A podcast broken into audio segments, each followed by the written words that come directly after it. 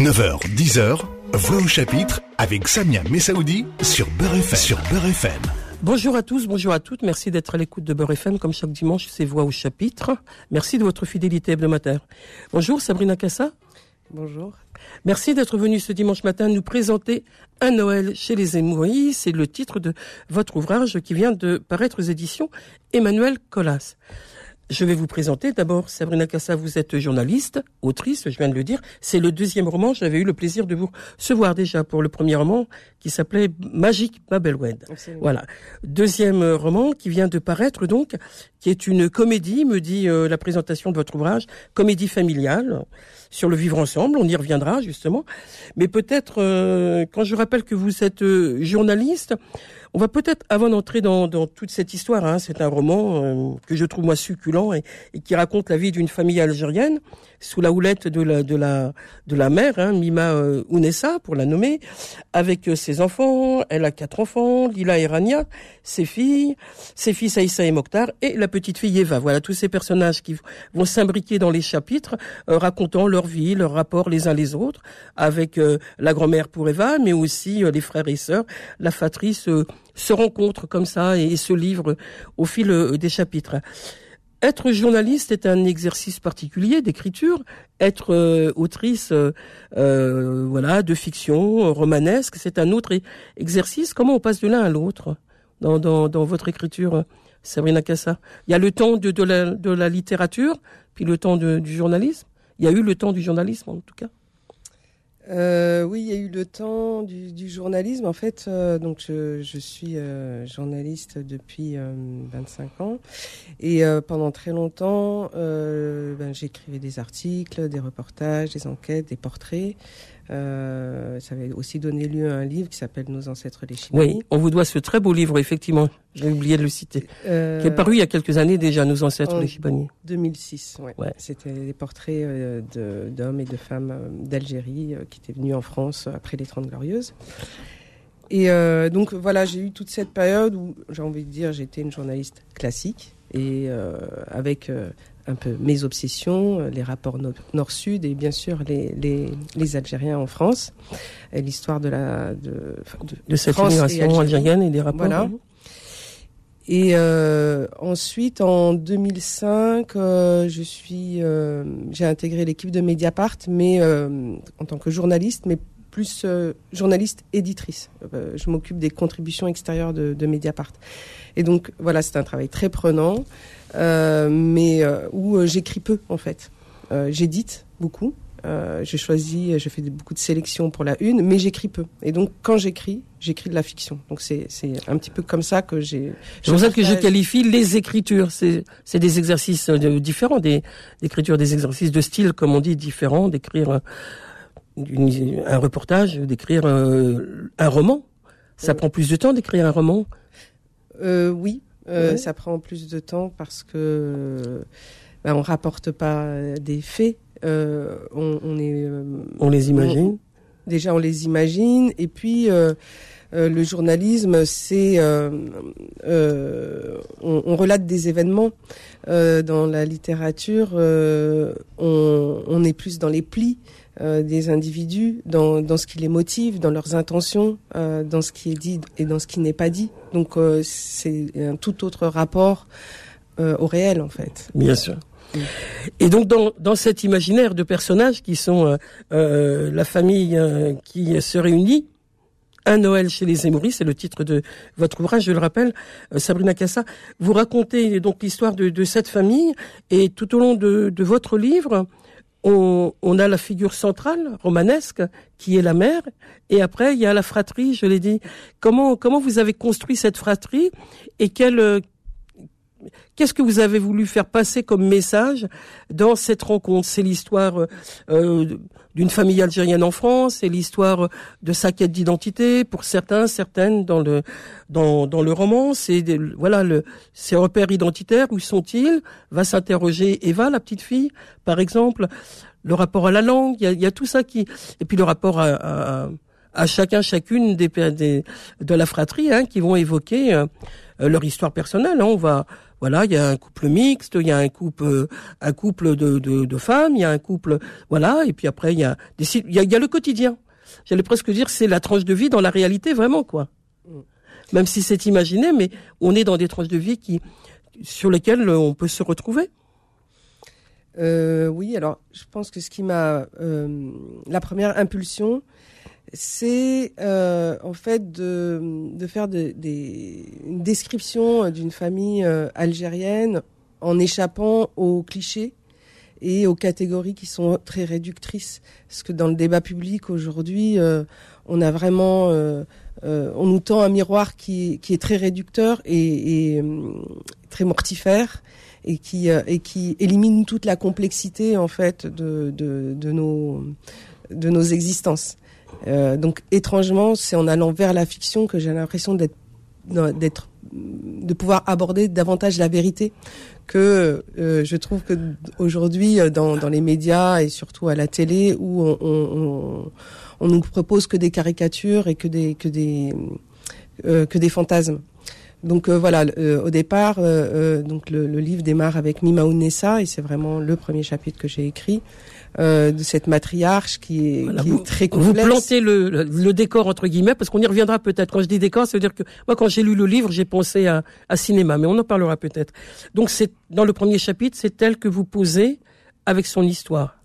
Voilà et euh, et euh, je, je, la, je la voulais complexe. Je voulais qu'elle soit ni euh, euh, trop sympathique euh, ni euh, antipathique non plus, parce que bien sûr, j'ai beaucoup d'affection pour pour Mima Onessa et je pense que ceux qui ceux qui ceux qui lisent elle est très attachante. Hein. Elle est très attachante, mais elle est elle est complexe. Elle est mmh. pas. Euh, j'ai pas voulu qu'elle soit non plus euh, trop douce, trop gentille. C'est pas la la la mama dans laquelle voilà vers laquelle on a envie de se blottir. Non, elle, elle est elle a, elle a sa réalité comme mmh. comme chaque personnage, j'ai envie de dire. Je, et euh, donc oui, la question donc déjà de nos identités euh, complexes.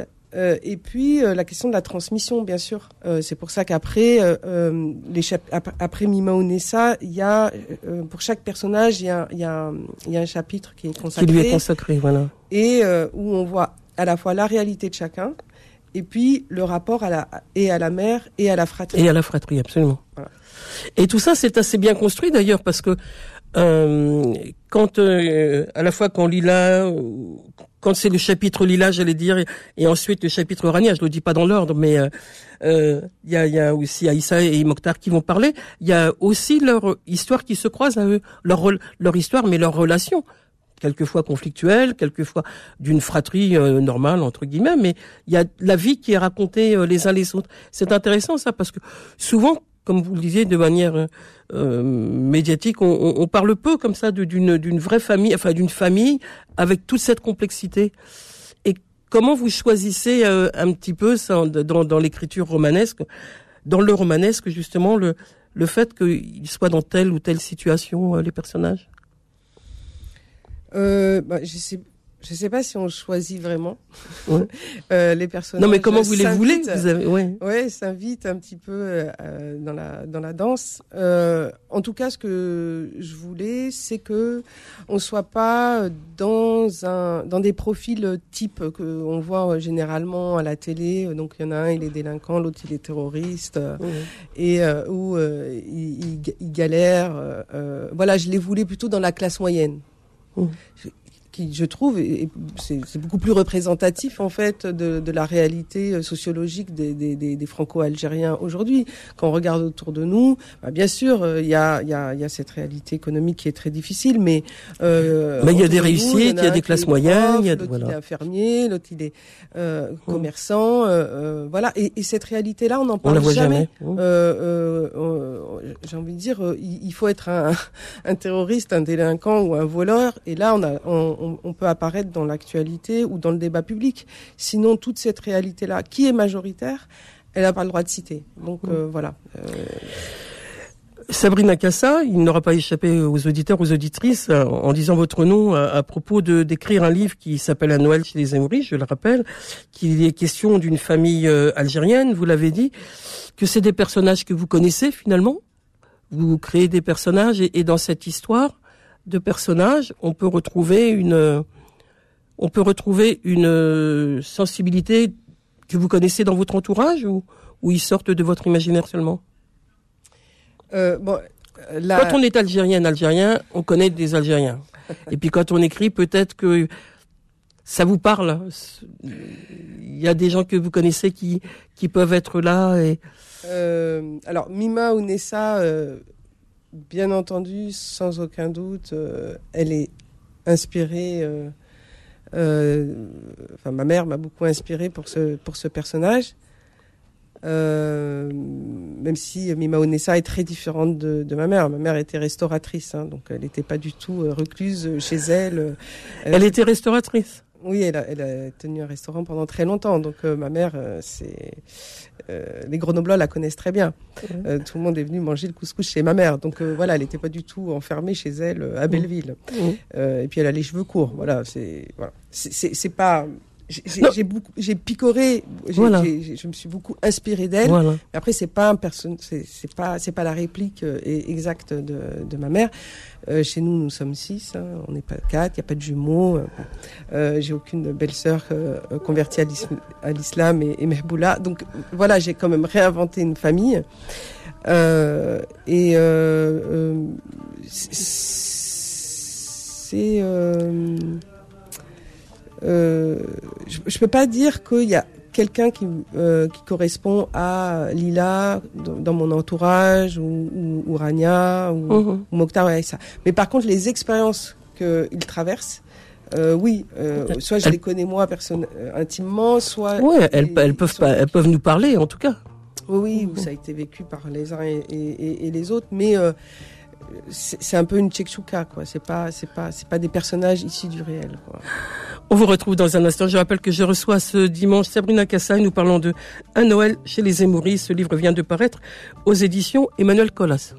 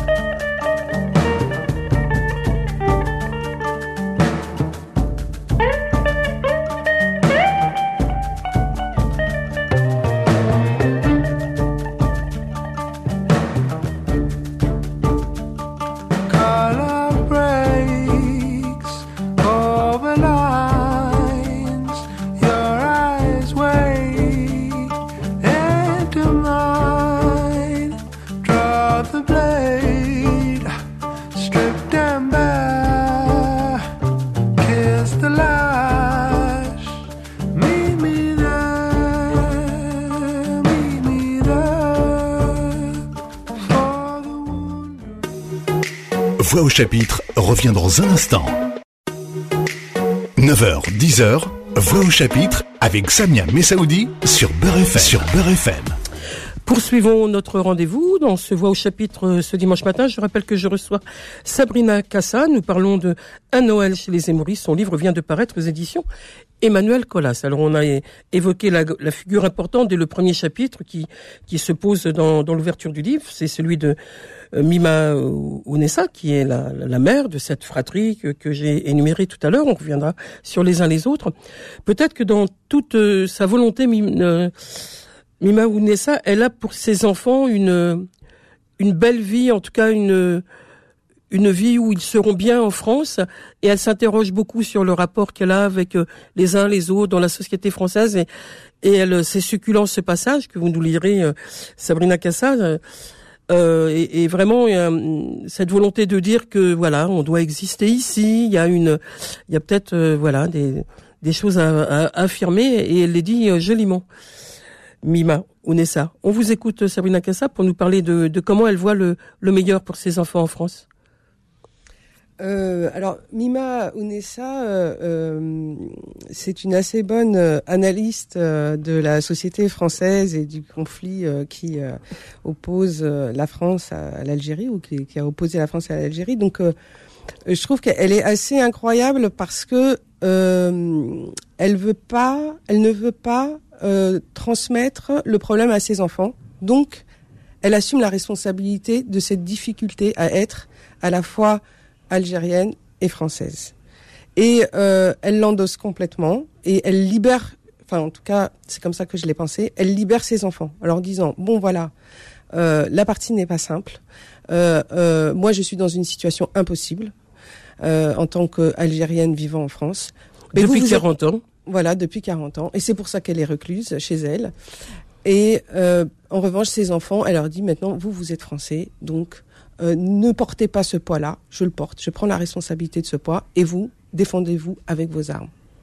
Alors, elle n'est pas sociologue, mais euh, elle dit bien les choses. Vous nous les racontez, ce qu'elle nous dit?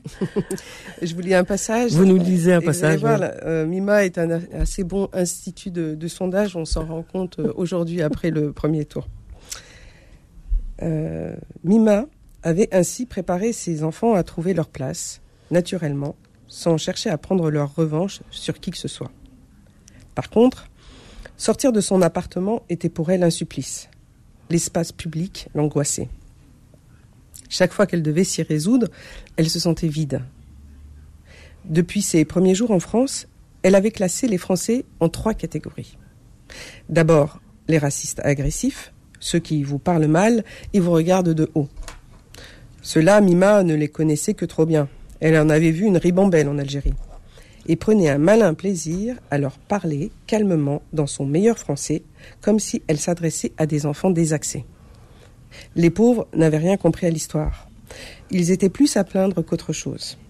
Et quand un de ces malheureux allait trop loin, comme le jour où un chauffeur de bus avait accueilli un de ses passagers coiffé d'un turban visiblement fraîchement débarqué du bled, par un Regardez un peu ce bico, ça doit aller les mouquères avec lui. Hein. Elle s'était approchée du conducteur pour acheter son billet et l'avait interpellé à voix haute. C'est bien de parler avec nos mots. Encore faut-il comprendre d'où ils viennent. Bico, voyez-vous, cela vient de l'arbi, l'arabe. Et comme on dit chez nous, l'homme qui veut te rabaisser souffre d'être en dessous.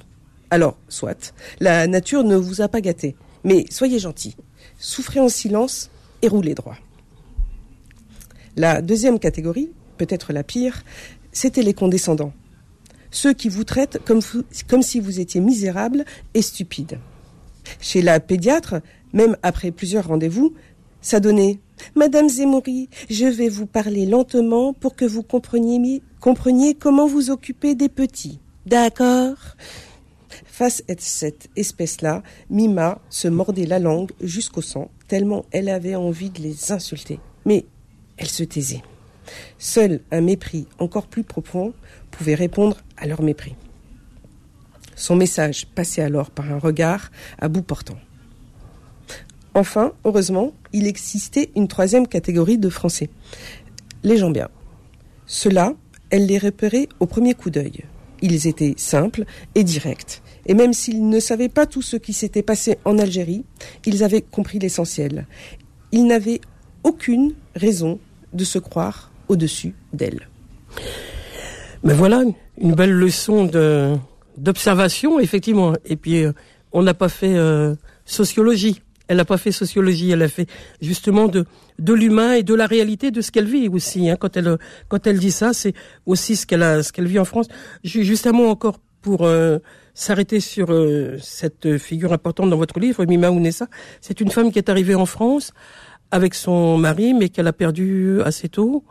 Et donc, elle a élevé seule aussi ses enfants. Donc, il fallait aussi une force pour cette femme d'élever euh, d'élever la fratrie.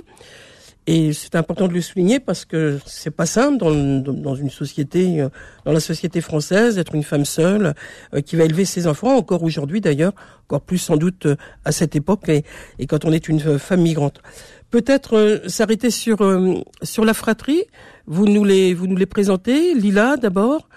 Et puis euh, voilà, on verra ensuite comment on dé- défile dans le dans les livres sans tout raconter, tout dévoiler sur sur ce Noël chez les Émouris, parce qu'il faut laisser euh, aux auditeurs auditrices le soin de d'aller vers euh, vers la lecture. Mais je l'ai rappelé tout à l'heure, euh, les chapitres présentent vraiment les uns et les autres dans leur singularité avec une certaine audace aussi hein, dans, dans l'écriture, un certain humour, et, et donc voilà, on, on va rentrer dans, dans les personnages.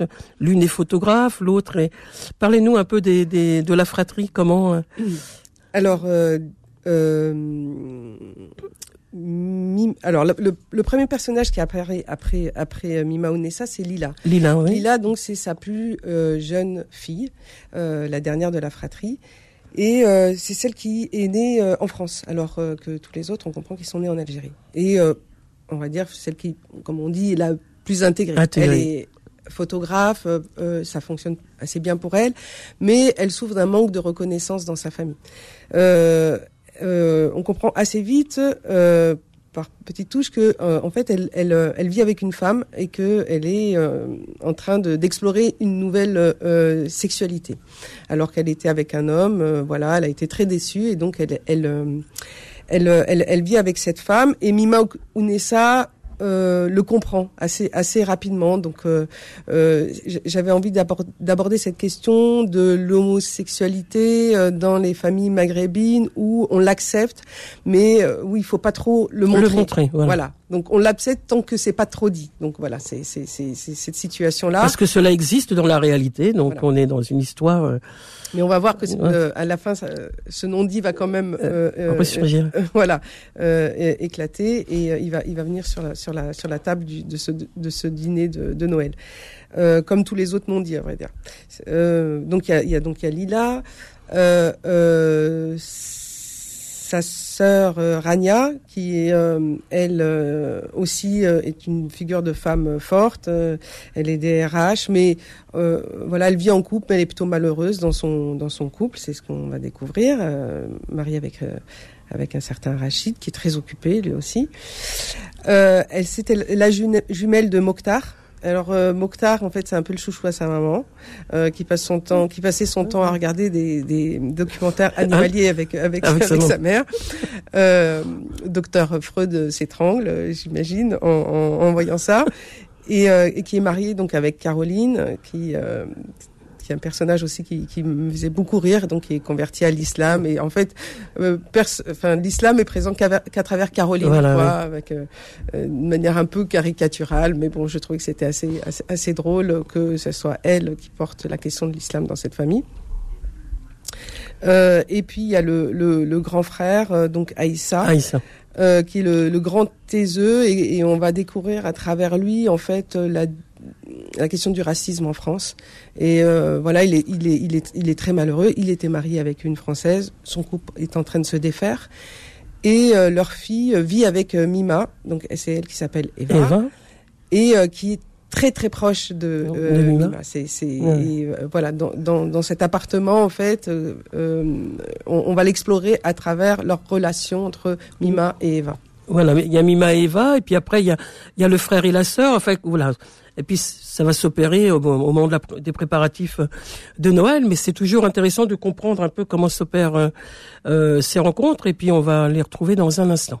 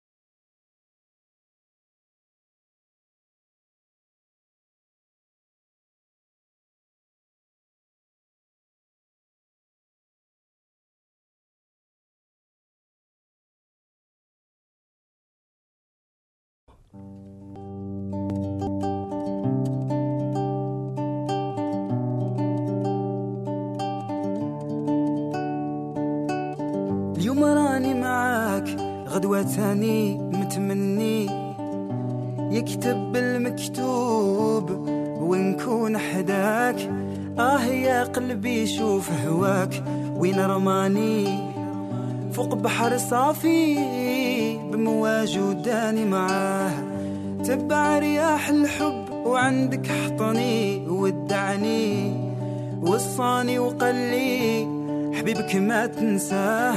هي الزينة ما درتي فينا. أنا وقلبي حوسنا عليك ما لقيناها يا زينة ما درتي فينا. أنا وقلبي حوسنا عليك ما لقينا.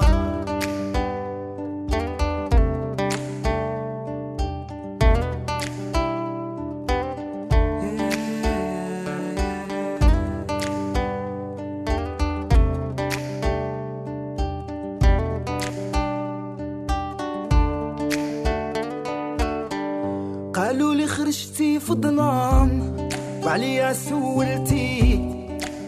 في غياب القمر بعيونك ضويتي. قالوا لي عليك نجمة يا نجمة ما بنتي. وين كنتي هذا شحال؟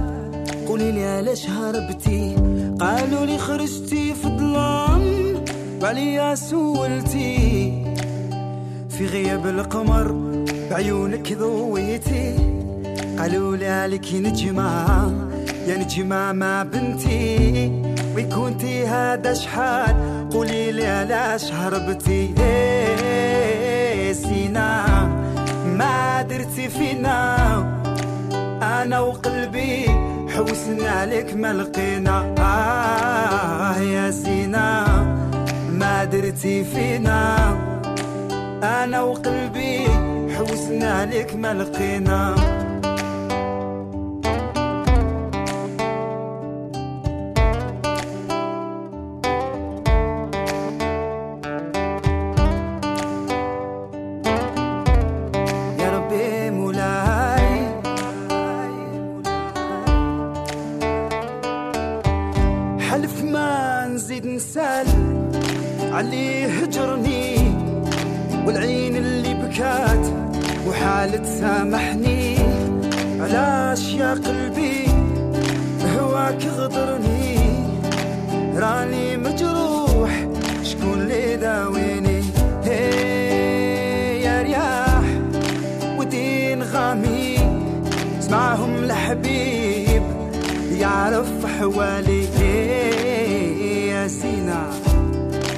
فهمي المعاني آمن راه راح وكل مولاه العالي.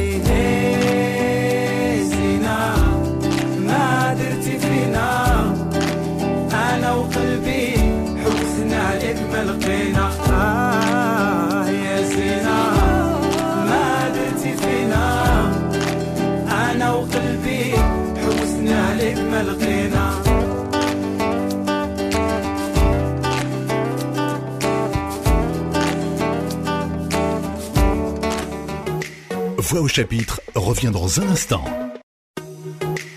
9h, 10h, Voix au chapitre avec Samia Messaoudi sur Beurre FM. Sur Beurre FM. Sabrina Kassa est l'invitée de ce Voix au chapitre ce dimanche. Un Noël chez les Émouris, c'est le titre de son ouvrage. Il vient de paraître aux éditions Emmanuel Collas. Alors on est entré dans les personnages euh, de ce succulent roman, plein d'humour et de tendresse aussi, parce qu'ils sont attachants. Hein, c'est cette fratrie et, et Mima Ounessa. Mais on va pas trop trop raconter. On va donner euh, envie aux auditeurs auditrices euh, de lire le livre, donc on ne racontera pas la fin. Mais en revanche, on peut poursuivre, si vous le voulez bien, Sabrina Cassa, autour de cette identité euh, que vont quand même chercher d'une certaine manière au travers euh, la petite fille, Eva, qui va interroger euh, sa grand-mère sur sa langue, même quand elle danse, même quand elle est, même quand elle est Algérie dans, son appartement avec elle. C'est une, je trouve qu'il y a une belle écriture là dans, le rapport qu'a Eva avec sa grand-mère par rapport à son identité qu'elle veut chercher sur la langue, sur la danse, sur tout ça. Euh, oui, j'ai- euh, j'ai- j'aimais beaucoup cette, cette relation entre la grand-mère et la petite fille euh, qui est un peu libérée euh, de, de tout, on va dire, de, de toutes les tensions euh, liées à, Au passé. voilà, au passé, et puis à la légitimité d'être français ou, ou, ou algérien, ou voilà. Et donc le rapport est un peu plus pur, comme souvent entre les, les grands-parents et les, les petits-enfants, la transmission est en fait un peu plus euh, facile. Euh, les, les, les- On a sauté une génération. voilà, on, on a pris du recul. euh, euh, dans d'autres histoires, euh, j'avais lu et entendu à plusieurs reprises ceux qui sont sortis des camps, par exemple, ils ont eu plus de facilité à parler euh, à leurs petits enfants que à leurs parents ou euh, tous les gens qui ont, ont des histoires un peu traumatiques à transmettre. Euh, voilà, il faut que ça saute une génération pour que ça se fasse euh, plus naturellement.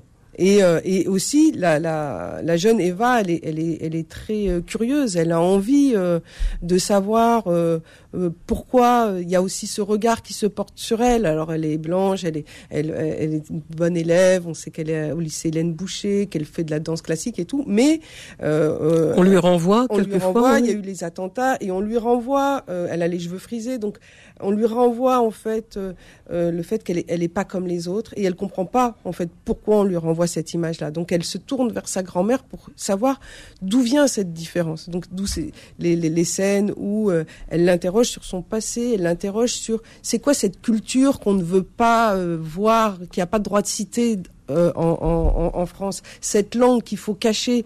Et, euh, et donc, euh, voilà, ça, pa- ça passe à travers. Et la danse. Elles vont Donc, danser le- ensemble et voilà. ça va vraiment euh, la, Et- la rassurer d'une certaine manière, Eva, que sa grand-mère lui puisse enfin lui parler parce qu'elle lui aura jamais parlé. Euh, voilà, on sent que y a, y a, le lien est déjà là, mais que maintenant, il faut mettre des mots dessus. Voilà. Et dans les et, et dans la fratrie, quand euh, effectivement dans le déroulement du livre, on, on l'a rappelé tout à l'heure, euh, chaque euh, sœur et frère ont, un chapitre et on les découvre au travers leur histoire, hein, leur sin- leur singularité. Et puis après, il y a des il y a leurs rencontres entre eux, à la fois qui sont euh, pas conflictuelles vraiment, mais sur des désaccords, par exemple. Dans une fratrie, on peut pas tous s'entendre tous ensemble. Vous l'avez rappelé tout à l'heure, il y a, y, a, y a le chouchou, il y a voilà, tout ça. Même si on sait que les mères les aiment tous, mais elles ont voilà. Elle préfère On- les garçons. Voilà, elles préfèrent les garçons. En tout cas, c'est ce qui se passe dans euh, un Noël chez les Émouriers. On préfère euh, le garçon. Donc c'est intéressant aussi de voir aussi comment euh, vous écrivez justement les relations dans la fratrie. Euh, oui, ben, j'ai voulu euh, m'amuser un peu de ça parce que euh, je pense que c'est pas que chez les Maghrébins. hein. Oui. Euh, que les, les, les, les mamans ont un attachement, elles ont euh, à leur fils qui est, qui est plus fort et qu'il y a forcément euh, un peu de rivalité entre la mère et, et la fille et c'est normal jusqu'à un certain point quoi et, et on voit que les deux sœurs réagissent pas de la même façon euh, euh, Rania euh, bon était était un peu malheureuse de voir que sa mère S'occupait pas d'elle, de sa vie. voilà, qu'elle était plus attentive à Mokhtar, qui est en plus son jumeau. Donc là, Mhm. vraiment, c'est vraiment difficile à, à accepter. Mais elle en prend, euh, elle l'accepte et, et, et prend une, une, une distance vis-à-vis de sa mère euh, pour se protéger en fait de, ce, de cette jalousie. Mais elle est aussi très proche de sa mère. Mais voilà, ça lui.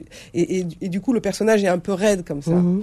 Euh, et euh, Lila, elle, euh, elle, elle, elle se tape encore la tête contre le mur parce qu'elle veut pas accepter ça, que, que ses frères soient attirent davantage l'attention de la mère que elle. Et et et donc je- j'explore un petit peu ce, Mhm. ce, ce, ce, ma- Et- ce malaise là. Et comment elle réagit, Mima Ounessa, quand elle voit un peu les, les filles et les garçons euh, autour de la table pour euh, voilà ra- raconter un peu cette situation-là? Euh, Qu'est-ce que vous lui faites dire à, à- Bah, euh, en fait, on, on voit dès le début que, que elle, elle, euh, elle voit bien qu'il y a, un, quelque chose il y a un malaise, elle, elle, elle le perçoit, mais euh, voilà, elle n'a pas vraiment envie euh, de, de, de le régler. Mmh. Et ce qui va se passer pendant euh, ce repas de Noël, c'est que parce qu'elle elle est dans le contrôle aussi, euh, Mima. C'est c'est une matriarche. Ah oui, oui. hein, c'est pas. Elle distribue les tâches, c'est assez, assez joli ça aussi. Voilà, les oignons, chef. les carottes, les machins, chacune va faire euh, et chacun aussi vont faire euh, Oui, bon, le garçon pas trop, mais pas euh, trop, mais c'est surtout les filles.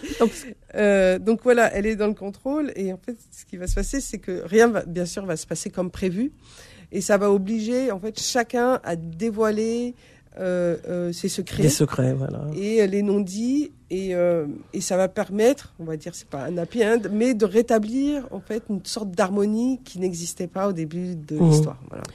il va y avoir un apaisement, mais on dira pas euh, ce qui s'est passé pour qu'après il y ait, il y ait apaisement. Justement. Voilà, mais euh, euh, ça passe par euh, la reconnaissance de l'histoire euh, des femmes et de la place des femmes euh, aussi dans dans la famille de, de, de Mima Ounessa et je crois aussi un petit peu dans l'histoire du Maghreb Bien sûr. euh, où euh, en fait les femmes sont, sont très importantes. Il faut quand même se rappeler que c'est quand même la Kaïna qui est notre figure centrale euh, en, en Algérie. Mais voilà, les, les au- aujourd'hui,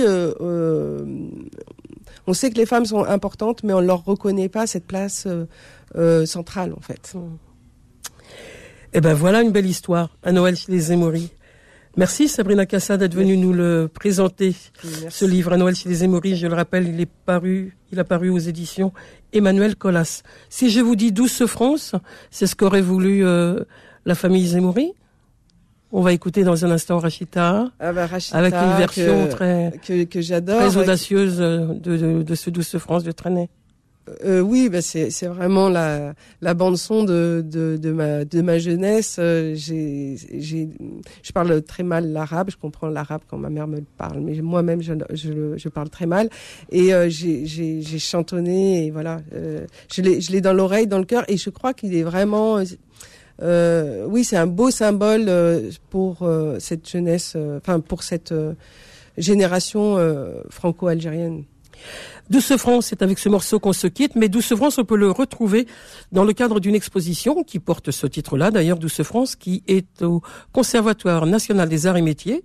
C'est 60 rue Réaumur à Paris, dans le deuxième arrondissement, au métro Arts et métiers, et c'est vraiment une très très belle exposition sur cette histoire de l'immigration algérienne en France, avec comme figure symbolique, effectivement, Rachida. Et je pense que la famille Zemmouri a sa place dans cette exposition.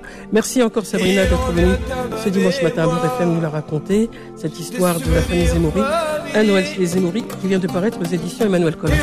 Au revoir à tous, au revoir à toutes, on se retrouve la semaine prochaine pour un autre rendez-vous de Vol Chapitre. D'ici là, portez-vous bien.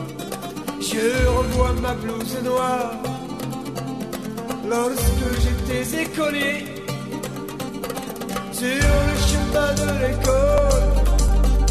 Je chantais à pleine voix des romances sans parole, vieilles chansons d'autrefois. Douce France, cher pays de mon enfance bercé de tant d'insouciance. Je t'ai gardé dans mon cœur,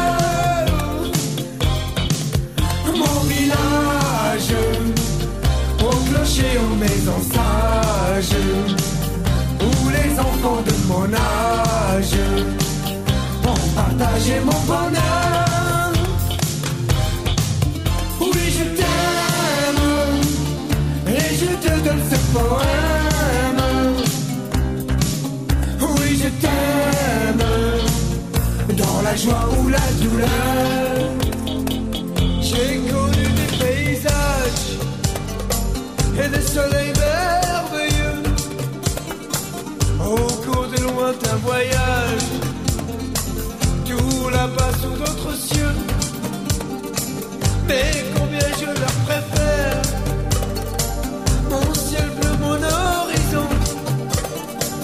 Ma grande route et ma rivière, ma prairie et ma maison. Douce France, cher pays de mon enfance, bercé de tant d'insouciance, je t'ai gardé dans mon cœur.